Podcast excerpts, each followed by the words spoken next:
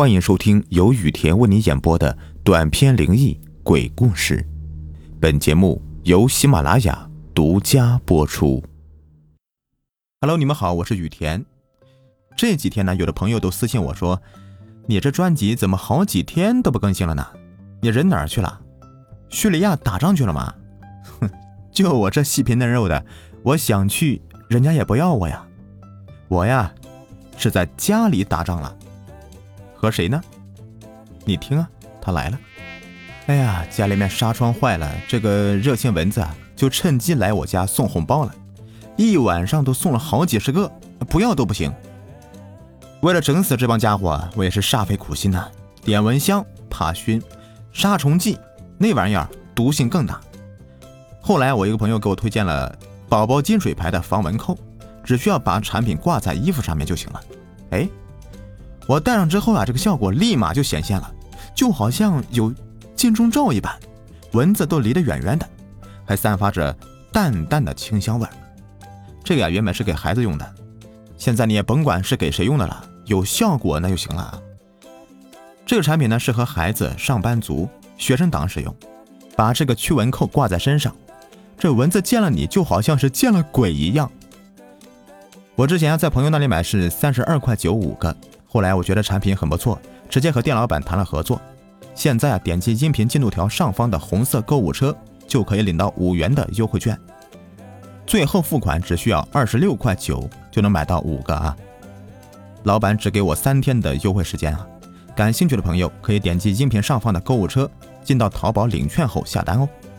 哎，对了，前两天在淘宝搜索“雨田发红包”这六个字的，领到的红包啊，也可以与本次优惠叠加使用哦。这已经是我给你们争取到的全网最低价了。好了，分享完一波好物之后，我们开始今天的精彩故事。这个故事的名字叫做《鬼镜》。上集，我是个做家庭装修的包工头，带着手下一批装修工走南闯北。虽然尚未发家致富，但却有着许许多多的离奇经历。这些故事或许是我们这几个农民工最大的财富了。有一次，我接下了老洋房改造的工程。老洋房呢，有些年代了，内部装修已经到了没法看的地步。年久失修的墙角，泛黄斑驳的墙面布满了霉点屋子里弥漫着有些历史的味道。家具摆设尽管陈旧，但都是那时候稀罕的样式，不难看出。原来这栋老房子的主人是个有钱的大户人家。在上海的虹口区，有着许多红砖外墙的老洋房，这都是当年侵华日军在占领的租界里建造的。老洋房承载着历史的屈辱，也隐藏着许多不为人知的故事。按照房主的要求，整栋洋房除了保留它原有的结构之外，其他部分。全部都要进行拆除翻新。开工第一天，我安排了两个工人负责砸墙拆旧。在一楼大厅堂的正中央，有着红木做的壁炉，并不是现代装修使用的电动壁炉，而是有封门能够通往屋顶烟囱的真壁炉。壁炉边框全都是手工雕刻的桃花，这样的工艺现在看起来的都不过时。只是，这座原本用来烧炭取暖的壁炉内已经是被封死了。装修这么多年，我倒是头一次看到这么古老的壁炉，却有种说不出来的古怪。两个工人手脚麻利的就把壁炉给砸了。当时建造房子还没现代标号很高的水泥，大多墙壁以烂泥粘结砖块为主，而这座老洋房里的烂泥。还混合了小动物的粪便和遗骸，虽然干透了几十年了，可看起来依然是恶心。大锤刚在壁炉上面砸出个大窟窿，老钟突然停了手，像是发现了什么。老钟，怎么了？我把头凑了过去。老钟呢，总是将自己消瘦脸颊上的胡须刮的是干干净净的。他干活时。常年穿着一件红色的运动衫，衣衫下那强壮的肌肉和他脸颊是极为不称的。老钟是我手底下专门负责拆旧砸墙的工人，再脏乱差的屋子，他总是第一个进场施工，发现过不少屋子旧主人留下的新奇古怪的东西。他见多识广，却是个极为迷信的庄稼人。他将戴着手套的手伸到洞里，扒下几块年代久远的砖头，逐渐的，壁炉显露出它原本的模样来。在灰土砖堆里头，静静的搁着一面镜子，一面半人来高的古董镜，略带铜黄的混沌镜里面。映出我和老钟两张迷惑不解的脸来，我被壁炉里面飘出的烟灰呛的是连连后退。哎呀，这干嘛要把一面破镜子封在这个壁炉里面啊？哎呀，这没准是个值钱的宝贝了。老钟顿时兴致高昂，小心翼翼地拆除了剩余的壁炉，将镜子完整的取出来，仔细的端详起来。我也在旁边瞄了几眼。深红色的浮雕镜框上有几道裂痕，这镜子一看就不是现代生产的，是那种人影照的都不是很清晰的古镜，仿佛世间万物都会在镜中被丑化一样。它反射着厅堂木框窗外的阳光，把屋子里照的是明亮无比，如有生命一般，庆祝自己重见光明的日子。老钟看了半天，叹了口气：“哎呀。”这个镜子是有些年代了，可惜不值钱，害得我白开心一场。哼，这既然不值钱，那就砸了吧。我考虑到镜子体积太大了，搬运起来不方便。谁知道老钟一听我的话，连连朝我摆手：“哎，这镜子这东西可妖了，我可不敢砸。”这镜子怎么妖了？我不禁纳闷。老钟摘了手套，点上一根烟，慢悠悠的告诉我：“我老家呀，有句古话，打破一面镜子的话，会走七年的背运。镜子这东西啊，很有灵性的。大多数人呢，都会以为镜子里面看到的世界就是我们的世界，可谁知道，会不会是镜子里的世界里有一个一模一样的你在看着我们的世界呢？”没想到平日里干粗活的老钟，一谈到这个世上，逻辑就变得如此缜密了。我身为工头，以工期为重。既然老钟不愿砸，我就找了另外一个工人老袁，把镜子给砸碎了，装袋丢到建筑垃圾场里面去了。老袁砸镜子的时候，老钟连连摇头，边念叨着不该这么干，边清扫着地上的碎砖石。他弯下腰。在碎片中找到几张皱皱巴巴的照片，像是和镜子一起被封在壁炉里面的。最大的一张照片上是一家四口的合照。黑白照片上，年轻父母左右分别立着一位男孩和一个女孩，女孩年龄稍微大些，但嘴唇发白，脸色阴沉，身体好像不太好的样子。再看两位家长的笑容，都笑得很勉强，倒是最小的孩子。一脸灿烂，咧开嘴露出仅剩下一颗的门牙。老钟盯着男孩看了良久，对我说：“哎，你看这个男孩，印堂和眼窝都发黑，拍照的时候一定会遇到大凶之事的。”哼，你啥时候懂这些歪门邪术了呀？啊？我说道。正在处理镜子的老袁插话道：“哎。”他没事的时候啊，就爱看这种书，都快走火入魔了。啊，行了行了啊，好好干活，别成天讲这些怪话，听起来怪瘆得慌的。我对老钟说道。最后，我把照片收了起来，打算下次交还给屋主人。我猜想，照片上的一家人，也许就是卖房子给现在的屋主的人吧。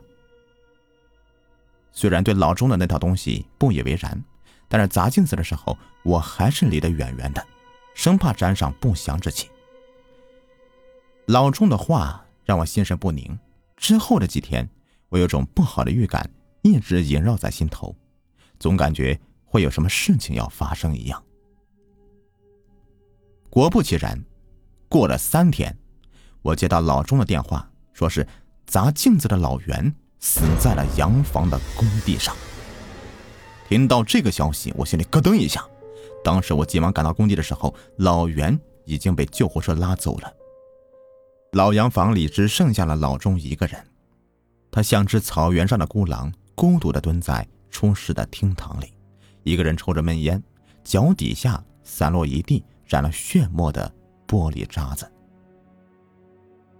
一见到我，老钟就跺脚埋怨道：“哎呀，我说那镜子邪门，要砸你非要砸。”啊！现在出事了吧？我问他老袁究竟是出了什么事情，老钟就原原本本的把事故发生的过程给我讲了一遍。今天一早，他们打算把洋房里的老式吊灯给拆掉。由于厅堂里的层高比较高，所以他们叠起家具做了个临时的梯子。老钟爬上去之后，才发现手里的螺丝刀和吊灯上的螺丝不匹配，他就到楼上的工具包里面去找了。谁知这时候老袁看到了厅堂的灯没有拆呢，就自己爬上去，刚用工具弄了几下，那只大灯居然鬼使神差的就掉了下来。两三百斤重的灯压下来，老袁连人带梯子一块摔在地上。灯罩上的玻璃碎片割断了老袁大腿的主动脉。等老钟拿好螺丝刀从楼上下来，老袁躺在血泊中早已咽了气。难怪地上都是碎玻璃呢，不知道的还以为是被镜子砸死的呢。我心想。我爬上临时梯子，查看一下原本装吊灯的地方。吊灯总共有四个支点，虽然装修时间过长，可是固定吊灯的地方仍旧十分坚固。就算老袁再用力的拆卸，只要不是同时拆除四个支点，吊灯是没有办法自己砸下来的。难道真的是打碎镜子带来的厄运吗？还是只是一次意外的事故呢？可是干装修这行到现在，我的工地上从来都没死过人呢。在砸碎一面镜子之后就出事了，难道只是巧合吗？老钟心里面很难过，觉得老袁是做了他的替死鬼了，因为原本应该是他砸镜子了，是我让老袁替他砸了，没准儿我也会遭到厄运的报复。我开始相信他的那些话了。我问他，这种事情有没有破解的办法？老钟想了想，说：“哎，要破解这个事的话，要找到镜子的原先主人，问清楚这面镜子的来由，或者发生过什么事情，找到镜子上的怨气，才能想办法破解呀。”正讨论着呢，闻讯赶来的屋主人走了进来。屋主是一对和蔼的中年夫妇，在他们新买的房子里死了工人，这个责任肯定是由我来承担的。没想到，还没等我开口呢，女屋主连声跟我道歉：“小王呐，这事儿都怪我们事先没和你说清楚，我们以为请道士做了法事就没事的，可可还是出事了。”哎，这房子里到底有什么秘密啊？你们不和我说了？这房子不干净，屋主居然还试图隐瞒，现在闹出了人命，让我不禁有些恼怒。两夫妻嘀咕了半天，支支吾吾的说了一句：“这屋子以前死过人。”哎呀，哪个屋子没死过人呢？我嗤之以鼻。女主连忙解释道：“哎呀，可不是普通的死法呀，以前住这里的一家人都死得很离奇。”于是房子就一直空着，没人敢住。虽然知道这个事儿，可我们图这个房子卖的便宜，所以才买下来的。哼，感情这还是一栋凶宅呀！我一下子就感到手脚发软，一股寒意从我的背后直冒头顶。我想起那张从壁炉里面发现的照片，拿出来递给屋主。你说的是这家人吗？屋主人看了半天也没看出个所以然来。于是递给了她丈夫，男主肯定的点点头，哎，对，就是这家人。除了照片上的这个男人，其他人都死了。你是说房子以前的男主人还活着？啊，对，我们就是从他手里买下的房子。男主回答道。我和老钟对视一眼，看来破解的关键就在这栋房子的前主人身上了。我问了女屋主有关前屋主的情况，知道了照片上的那家人姓马，马先生当年是在上海开服装厂的，据说几十年前就有几百万的身价了。后来家里面出了事儿，他精神也不太好，关了厂搬到郊区。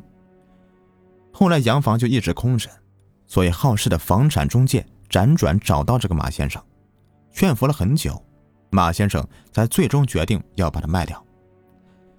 马先生在房产交易的合同上留下了联系方式。我向老袁的家人报了丧，拿出一笔赔偿金，让他们立刻从老家过来为老袁料理后事。我则动身赶往马先生的住所。坐了将近两个半小时的公交车，我终于来到了位于上海最东边的城镇。根据马先生留下的地址，他的住所靠近当地的一间著名的佛庙，所以并不难找。沿着一堵矮墙，我终于找到了马先生的住所，是一间只有一层的平房，屋子布满了爬墙虎，被包围在一个矮墙之中。我踮起脚，从木质的院门上往里面张望着，一位白发老人正在院子里专注的栽培着角落花坛里的桃树。我想起了壁炉上雕刻的也是桃花，老钟曾经告诉过我。桃花是辟邪之物，看来古诗“人面不知何处去，桃花依旧笑春风”里面说到桃花时，还带了几分诡异的色彩。哼，这让我坚信了马先生一家人一定是碰上什么不干净的东西了。指关节在木门上敲了几下，老人起身看见了我。他身材挺拔，一头白发打理的丝路分明，虽微微驼背。但依稀透着几分往昔豪门贵族的气质。请问，你是马先生吗？我礼貌的问道。老人警觉的望着我。你是谁？找我什么事儿？哈，我是给您虹口区那套老洋房装修的施工队长。今天早上，我的一个工人在房子里面意外死了。没等我把话说完呢，老人就打断了我。你们动那面镜子了？你是怎么知道的？老人拧起了两道剑眉，给我开了门。进来再说吧。穿过院子，跟着他进了屋子，大致扫了一眼家里面的布置，看得出来是个单身汉的房子。家具摆设显得比较随意，房子主人并不勤于卫生工作，地上积了不少的尘土，唯独书架上一尘不染。我走近一看，上面摆放着《易经》《奇门遁甲书》之类的书籍。家里出事以后啊，我就一直研究这些书。马先生给我倒了杯茶。哎，这是我这儿最好的茶叶了，你别嫌弃啊。我礼貌的喝了一口。嗯，好香的茶呀。虽然不懂茶叶。但也尝得出这茶叶价值不菲。马先生笑呵呵的看着我，抬头纹布满了额头，转眼间，他的笑容就消失了。你把那面镜子怎么了？我凝视着他说：“不然工人砸碎给扔了。”什么？老人大叫起来，扭曲的表情几乎把脸上所有的皱纹都挤了出来。那个镜子是被诅咒的东西，没有人可以砸碎它、破坏它。这样做只会招来更多的厄运。那你也这么做过吗？那面镜子总共碎过三次，可每次都完好如初的回到我家里，而它每碎一次，我就失去一个亲人。所以我才希望。把他封在壁炉里，在壁炉上雕上桃花来辟邪，希望在我有生之年不会再看到他作恶。可是没想到那个房产中介劝我把房子卖了，说买家会请道士做法，不会有问题的。我轻信了他的鬼话，而我也抱有侥幸的心理，想结束这个压在我心里这么多年的噩梦，谁知道？如今还是出事儿了。本集已播完下集更加精彩。